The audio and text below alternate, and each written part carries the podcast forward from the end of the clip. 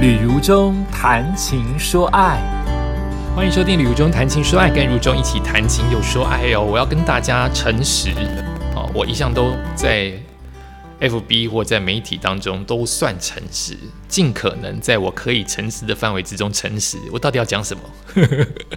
我要讲的事情是我预录的存档，一次录了九集。我通常都是这样工作，花三天的时间，九集录完剪好上传。可是电脑的问题，我的我的那个叫什么？叫什么转接吗？转接？呃，哦，读卡机。我的读卡机刚才读了九篇，只剩四篇。哦，绝对不是纯粹我白痴。好，我眼睁睁的看着九篇在电脑的荧幕当中，但一秒之后只剩四篇。好，那我去问，呃，三 C 的电子的那一些商家，他当然不会说他的机器有问题了，哈，他就是说我可能时间用的太久，有各种的理由告诉我。总而言之，我有五篇不见了，它就是不见了。那我这么紧急的情况之下，如何生出来这五篇？我有以下的选择，比如说，我就跟大家讲开天窗，不好意思。我也可以用另外一个方法，就是我尽可能回忆我那五篇讲过什么，因为我大部分都只是写一个简简单的大纲，就像以前做广播一样，大纲有了，方向有了，我就是跟大家闲聊，所以我可以再回忆一下我这五篇的大纲内容，跟大家闲聊一模一样，其实不可能一模一样的内容。然后第三个选择就是，我就把握时间，在。呃，负责任，我其实对自己负责哈。我相信听众不会，任何人不会为难我哈。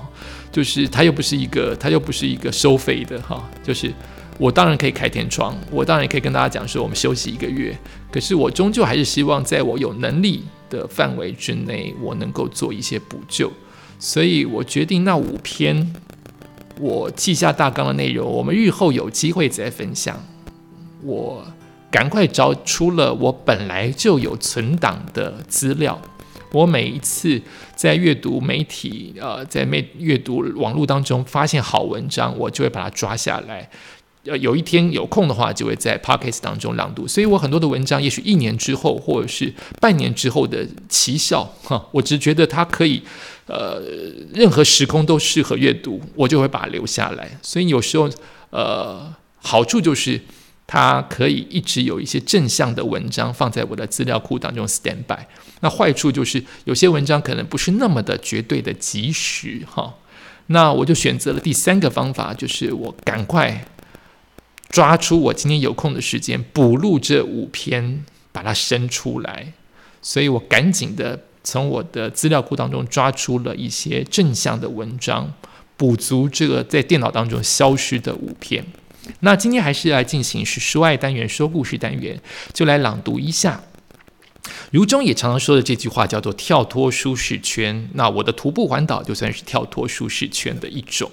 可是有人告诉我们，可以更积极正向一点，不要讲跳脱啊，就是舒适圈，我们继续让自己很快乐的在这边，呃，继续在这边活着。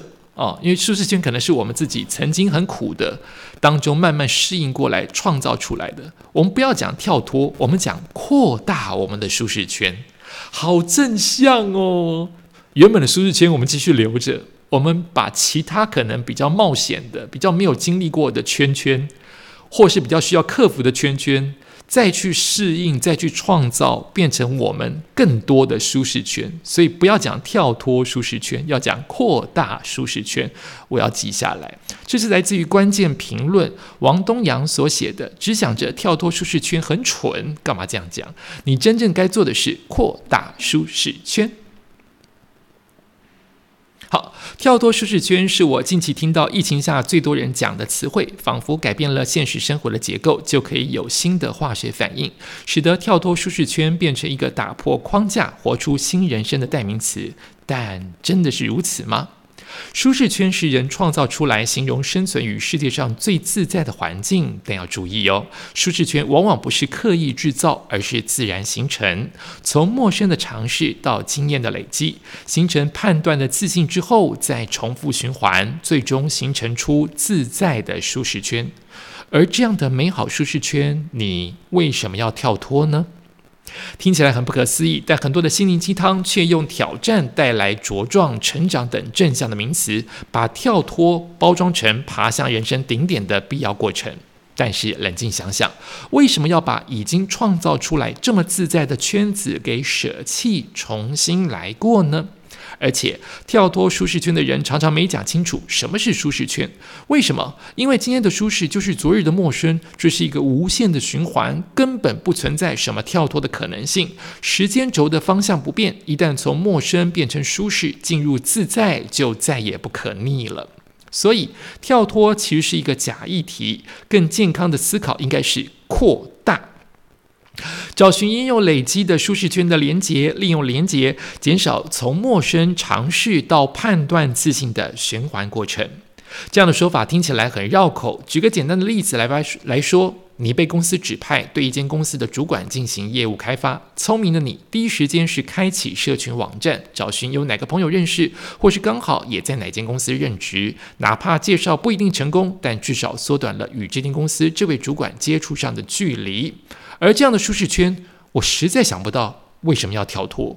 总不能期待每天到公司的一楼等着电梯巧遇吧？其实跳脱舒适圈，正确的说法应该是努力的扩大舒适圈。无论是增加自己的学识、人脉、资产，还是学习独立面对问题，甚至解决他人的问题，这些都在讲述用积极的心态面对扩大舒适圈的目标。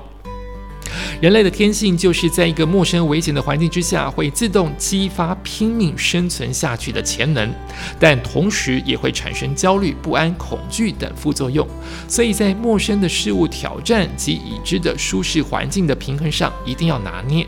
常胜军经常打胜仗，并不是因为他最会打，而是他懂得选择战场。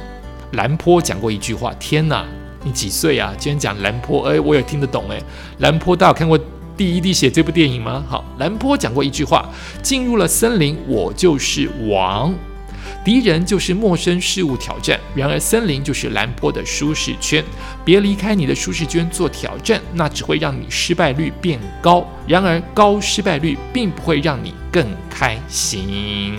以下帮大家整理我自己扩大舒适圈的几个思考方向。以人脉为例，第一，了解自己的舒适圈。定时分析自己身边朋友发展，更新他的工作职位、专业，明确你所拥有的人脉舒适圈范围。第二，利用现有的连接积极扩大，每个月约朋友介绍几个新朋友一起喝杯咖啡聊聊天，扩大人脉舒适圈范围。第三，诱导问题或挑战进入自己的舒适圈，增加解决成功率。公司嘛，希望开发新业务通路，优先考虑人脉舒适圈内是否有人在公司设定的范围。